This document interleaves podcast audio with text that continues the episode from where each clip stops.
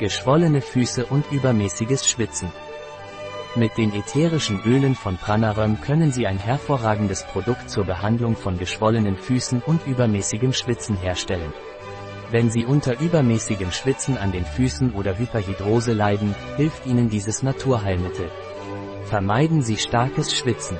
Weiter lesen. Mischen Sie dazu 1 ml ätherisches Palmarosaöl, 1 ml ätherisches Zypressenöl, 3 ml ätherisches Lavandenöl, 1 ml ätherisches Pfefferminzöl verwenden, 3 Tropfen der Mischung zur Massage der Fußsohlen zweimal täglich, morgens und nachmittags.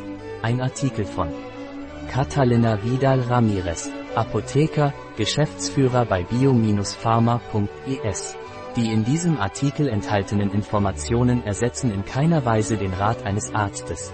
Jegliche Erwähnung eines Produkts in diesem Artikel stellt keine Befürwortung der SDGs, Sustainable Development Goals, für dieses Produkt dar.